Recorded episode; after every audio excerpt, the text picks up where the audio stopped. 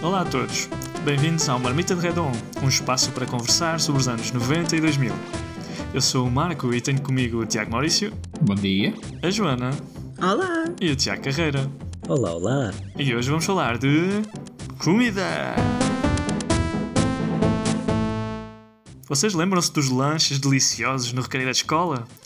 Daquelas sandes de queijo que ficavam esquecidas bem lá no fundo da mochila e depois enchiam assim todos os vossos livros de queijo derretido naqueles dias de verão escaldantes. E invariavelmente apareciam livros da escola com cheiro chulé em casa. E a antecipação de abrir um Kinder surpresa e esquecer até de comer o chocolate só para brincar com que vinha lá dentro o mais rápido possível. Maurício, tens alguma lembrança destes tempos? Oh, Lembro-me de algumas vezes eh, estar tão, tão entretido com o brinquedo e esquecer-me completamente do chocolate e passado se calhar uma ou duas horas olhar e ver, olha, está ali o chocolate e ficar outra vez feliz porque pronto, tinha chocolate para comer. Né? Ainda assim é um Kinder que era muito bom. Mas conta-me uma coisa, Marco. Tu, tu comias essas, essas sandes que ficavam no, no fundo da mala durante o, o dia todo a aquecer e a cheirar a chulé. Sim, tinha dores de barriga gigantes, mas eh, o Santos marchava na mesma. Eu estava cheio de fome. E eu queria lá saber dos livros. Os livros, eh, outro dia eu tratava deles. O importante era tratar da fome. E depois sim, tirar os pecados de queijo dos livros. Durante as aulas, não é? Que é, que é tempo, tempo bem passado das aulas estar a tirar restos de queijo dos livros de, de estudo do meio e de português. É, Era um bom estudo do meio, não é? Assim, as experiências científicas com o queijo. É, já estava no fundo um cientista a estudar o ponto de fusão do queijo. Qual é que era o material do qual era mais fácil de tirar queijo derretido, se era da capa do livro ou das folhas do meio. Vocês, enquanto bons rapazes, ah, ah, acontecia-vos aquela frustração de ah, pacotes de leite com chocolate rebentados no fundo da mochila? Epá, sim, aconteceu algumas vezes, porque pronto, a tendência era sempre mandar a mochila, não é? Naquela, Exatamente! de repente, quando, quando a mochila já ia a meio do voo, tu lembravas, porra, é ali o Exato. pacote. E depois, plof. Não, é que o que eu me lembro era precisamente muitos dos meus colegas da escola, quando saíam a correr da sala de aula, o lançamento da mochila contra qualquer parede ou poste para irem jogar à bola e depois, eventualmente, às vezes, quando estávamos a voltar à- às aulas, ver o fundo da mochila castanha pingar e pensar assim. Oh no, it happened again. e, e pensar que depois iríamos ter aulas com aquela criatura e que ia ficar aquele cheiro a leite podre por culpa daquelas almas que só pensavam em futebol. Portanto, a minha frustração não era que a minha mala ficasse suja, era que a minha sala de aula cheirasse a leite podre, por culpa vossa, rapazes. Mas, mas, mas eh, houve alturas em que foi o mais. Não foi tanto ao contrário, mas foi gente por culpa dos rapazes e da sua impaciência que depois conseguiam partir fresco perfume das raparigas, naquela altura em que elas já começavam a usar perfumes e coisas do género, então empestavam a sala toda com aquele cheiro nauseabundo de perfume intenso, que era só mau e horrível. Mas tu preferias então o cheiro a chulé, aquele cheiro do queijo derretido no fundo da mochila, ou preferias o cheiro do perfume? Epá, isso, isso sempre dava fome, não é? O cheiro do queijo sempre dava fome. Agora cheiro do perfume era só mesmo enjoativo. Ma- Mas realmente essa, essa saga de coisas esmagadas na mochila faz-me lembrar também com queijo os queijos da vaca que ri.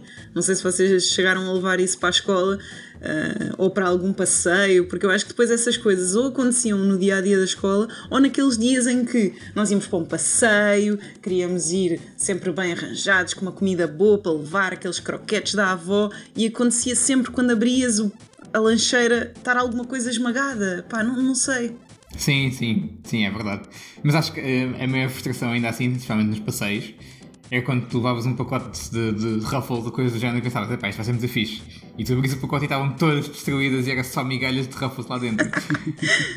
Isso é verdade. Sabes para aquele ritual, não é? De levar o pacote à boca, não é? Assim aberto, uh, pacote inteiro, e depois ficas com migalhas nos olhos, não é? Que desciam Exato. batata frita pelo olho adentro para aproveitar a última migalha. E a vocês não vos acontecia serem daquelas pessoas que quando tinham as vossas mãozinhas numas Ruffles diziam a todos os vossos colegas que tinham levado Ruffles para o almoço e depois no final era essa desilusão. Que depois toda a gente dizia, ia pá, o Maurício trouxe Ruffles, e depois no final era só pó de Eu Ruffles. normalmente não dizia a ninguém porque eu queria ficar com elas por mim.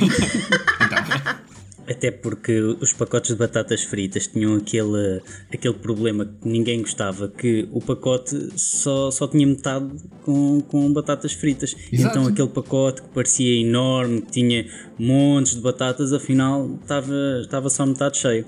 Atenção, em defesa da- das marcas de todas as batatas fritas, isso é- é- era feito de propósito para que as batatas não estivessem todas eh, aconchegadas para não se partirem e tanto. claro que depois quando, quando apareceram as Pringles foram feito todo um wow, um momento wow. Pringles, eu adorava Pringles, mas sei de alguém aqui neste grupo que tem uma história com latas de Pringles. Marco, queres dizer alguma coisa sobre isso? tá bom. Vou partilhar o truque que eu aprendi, já foi durante o tempo da universidade, mas acho que encaixa bem aqui. Então, eu levava para a universidade, para as salas de estudo, onde havia montes de amigos, pacotes de, pacotes de bolachas Maria.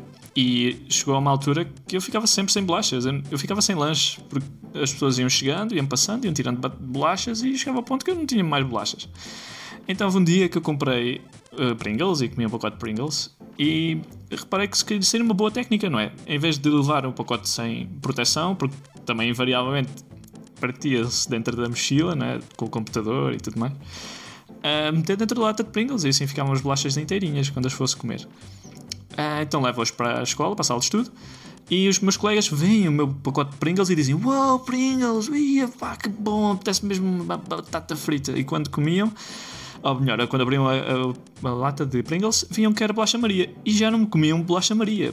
Tal era a decepção de não comerem uma batata frita para passar a ser uma bolacha que eu fiquei com muita mais bolacha Maria para comer. E assim salvei muitos dos meus lanches com um truque de decepção de gestão de expectativas. Eu aprendi muito sobre gestão de expectativas durante o tempo da universidade, à, à conta de latas de Pringles e, e bolachas Maria. Mas mesmo na universidade, eu às vezes ia comer gomas. Vocês chegaram a comer gomas na vossa infância? Eu acho que na verdade, pegando, pegando na- nas pessoas que roubavam comida, era, era o trauma das gomas. Tu não podias aparecer com gomas em lado nenhum, que toda a gente se chegava quais corvos à procura de, Verdade, verdade. de Que comer. tinhas que manter aquilo muito bem escondido. Olhem, eu- eu tenho que vos dizer que ao pé da minha escola havia uma daquelas mercearias típicas de bairro. E portanto, na mercearia havia uma zona de gomas pela proximidade da escola. E, e eu pessoalmente não tinha muita possibilidade de, de comprar gomas, mas havia aquela fase em que toda a gente comprava melões. Lembram-se aquela. Não era uma goma, mas era uma espécie de uma pastilha. Uma pastilha Ah, sim, sim. E eu lembro-me que, que às vezes pedia a uma colega: Olha, compra um melão para mim, aquilo era tipo 10 cêntimos ou qualquer coisa do género, e depois aqueles que eram uma fita vermelha com açúcar por cima, muito comprida, Sim. que também eu acho que foi assim uma moda, que era ver toda a gente a, a- a brincar e a fazer quase esparguete, a ir comendo. Então essas são assim as gomas que eu me lembro mais, mas, mas acho que para mim as minhas gomas que eu acho achava pá, incrível era os ursinhos, os, os gummy bears. Então acho que é- esse é o meu ranking. Não sei qual é que é o vosso, mas este é o meu ranking. Eh, eu lembro-me muito daquelas que eram. Que eram assim uns tubinhos com duas cores. Tinha uma cena no meio, tipo uma goma no meio, depois uma casca de- colorida. Essa- essas foram as mais, assim, mais, mais famosas também. Eu acho que as que eu gostava mais eram os tijolos. Sim, eu adorava os tijolos. Sim, os tijolos porque tinham sabor a morango, assim, super intenso. Tudo artificial, claro, Claro. mas muito intenso e cheio de açúcar. Eu também gostava muito de uns que pintavam a língua, que eram também uma espécie de eh, tirazinha enrolada, com muito açúcar em pó em cima e eram. Enfim, também eram. Era tão amargo e ao mesmo tempo doce, criava ali uma sensação muito esquisita na língua. E esses eu me lembro mais. Eu adorava aquilo. Eram línguas da sogra? Não, língua da sogra é outra coisa. Era um nome assim criativo, claro. Mas por Senhora falar em línguas da sogra, vocês de certeza é que se lembram de uma coisa que eu associo muito às línguas da sogra, não sei porquê, que são li- ah, línguas de gato. Ah, sim. Sim. Isso também era uma coisa que não podias lá para a escola, porque aquilo também era. Sim, sim. Qual completamente. escola? Universidade também, não podia levar aquilo. É- é- Essa eu acho que até hoje não podes levar para lado nenhum. verdade, verdade. Então, e falar em, em línguas, vocês também gostavam de, de- das petazetas? Era um festival na boca. Eram concertos aut- autênticos, quando se juntavam 3 ou 4 amigos e metiam tudo, tudo na boca e pronto. Eu lembro de não gostar da sensação, de achar que aquilo ia me fazer explodir o cérebro, que aquilo estava a explodir assim só da boca e achar, bolas, isto não vai sair mais da minha cabeça. Nunca mais. Mas era um, era um entertainment fixe, eu lembro. E depois fiquei bem triste quando elas desapareceram do mercado por um tempo. Agora já voltaram, aparentemente. Tens a certeza que desapareceram ou foste tu que cresceste? Se calhar foi eu que cresci. Mas houve um período que eu não, não me lembro de ver no, no supermercado. Era o Maurício do alto dos seus 25 anos a procurar pelas petazetas no supermercado. Pelo amor de Deus, eu preciso de uma petazeta! Sim, houve. Há, uns, há uns poucos anos atrás eu passei por uma banquinha que tá- eu tinha petazetas e quando digo há um poucos anos, eu pai, há dois anos ou três. Anteontem, confessa, foi anteontem. E... De casa, pá. Ah, mas sim, e comprei assim um conjunto de sacos de, de, de petazetas e andei a distribuir também.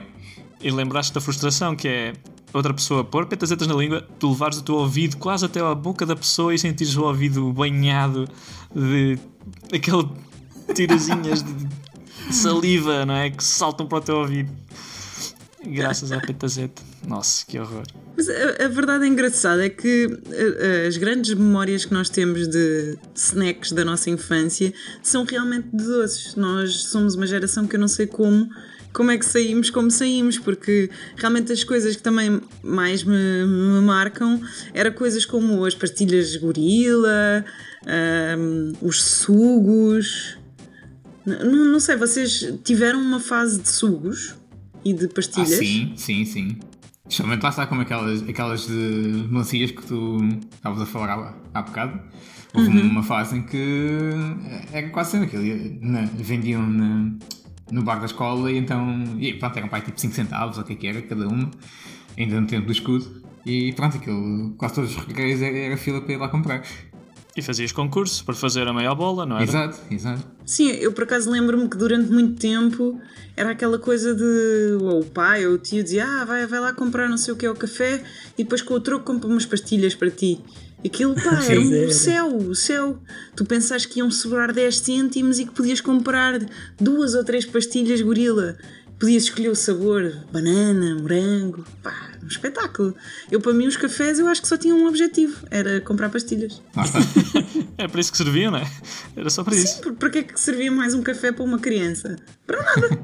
Eu Claro. lembro de estar a fazer competições de fazer balões com pastilhas e o meu irmão dar-me uma valente chapada na boca quando eu já tinha um balão enorme. Para não ganhar, ele levava com uma chapada na boca e ficava com a pastilha colada até dentro do nariz. Estão a ver? Assim. Ai, assim que bem-. O meu irmão era um fofo. Um abraço ao meu irmão, que estás, estás por aí. E vocês eram meninos de gorila ou de bubalus? Era de gorila. Eu Era de ia gorila. alternando. Eu adorava as bubalus porque tinham um molho lá dentro. Mas para mim foram alturas diferentes da, da vida. As, as gorila era, era mais quando eu tinha, sei lá, 6, 7, 8 anos e as bubalus era uma coisa mais moderna, com aquele molho que tu falaste por dentro e tudo.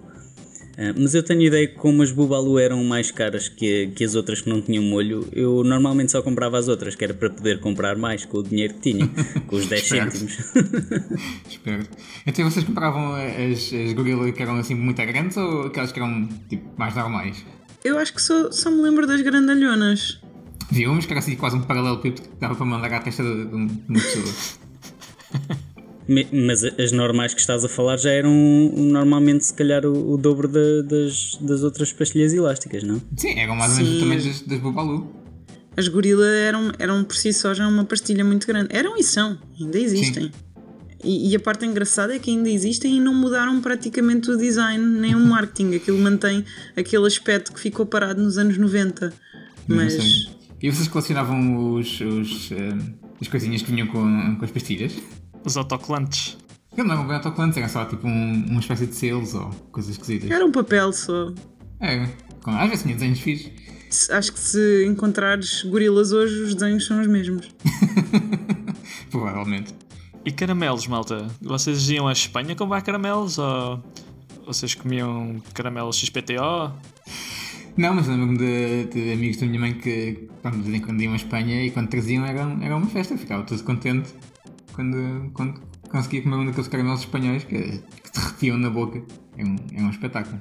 Então, eu te- tenho que vos dizer que fiquei um bocado traumatizada com essa coisa de ir à Espanha comprar caramelos, porque o meu pai insistentemente cont- cont- contava essa história de ir à Espanha comprar caramelos, porque os meus avós são da zona da Raia. E então aquilo. Então eu fiquei para sempre traumatizada, porque aquilo era tão irritante ouvir sempre a mesma história sobre ir à Espanha comprar caramelos, que eu acho que só por isso não me apetecia comer caramelos. Mas e este é o mas, a minha avó, essa mesma avó, tinha uma coisa para os netos que eu aconselho sempre todas as avós a fazerem, exceto a avó da minha filha, obviamente, que era ter uma caixinha daquelas de vidro muito bonitinhas, típica da avó, que tinha gomas, eh, que tinha, desculpem, caramelos e aqueles reboçados muito bons do Penha, maravilhosos, e que quando nós íamos tínhamos direito a ir a esse armário, a abrir essa embalagem e poder tirar dois ou três. E era o máximo, sem os pais saberem. Incrível. Claro que vinham imensos no bolso para casa connosco. Então, enquanto vocês apanhavam um repousado assim do Dr. Baiar, também comiam? Pois era, eram horríveis esses repousados. Mas a, a experiência que tu tens com os avós, eu acho que tinha era com tias, ou tias, de- tias afastadas, ou tias avós, que todas tinham aquele potezinho, como tu descreveste, que é, que é. Eu já não sei se isso se vende hoje em dia, mas aqueles potes eram característicos. Aquele pote só servia para guardar guloseimas para as crianças. O, meu, o meu pote era uma caixa de metal das bolachas Quétara, que se- também se vendia muito há 30 anos atrás, que a minha avó guardava, e era, aquilo era, lá está, o maior comprador de netos. Nós todos adorávamos aquela caixa, estávamos sempre à procura da caixa metálica quando íamos lá. E nunca vos minha avó. aconteceu abrirem o, a, a- a caixa da esquetra e ser eh, a caixa de costura? Ah, sim. Ah, também, sim, sim. Sim. Ou então aquela caixa de, de, daquelas bolachas de manteiga.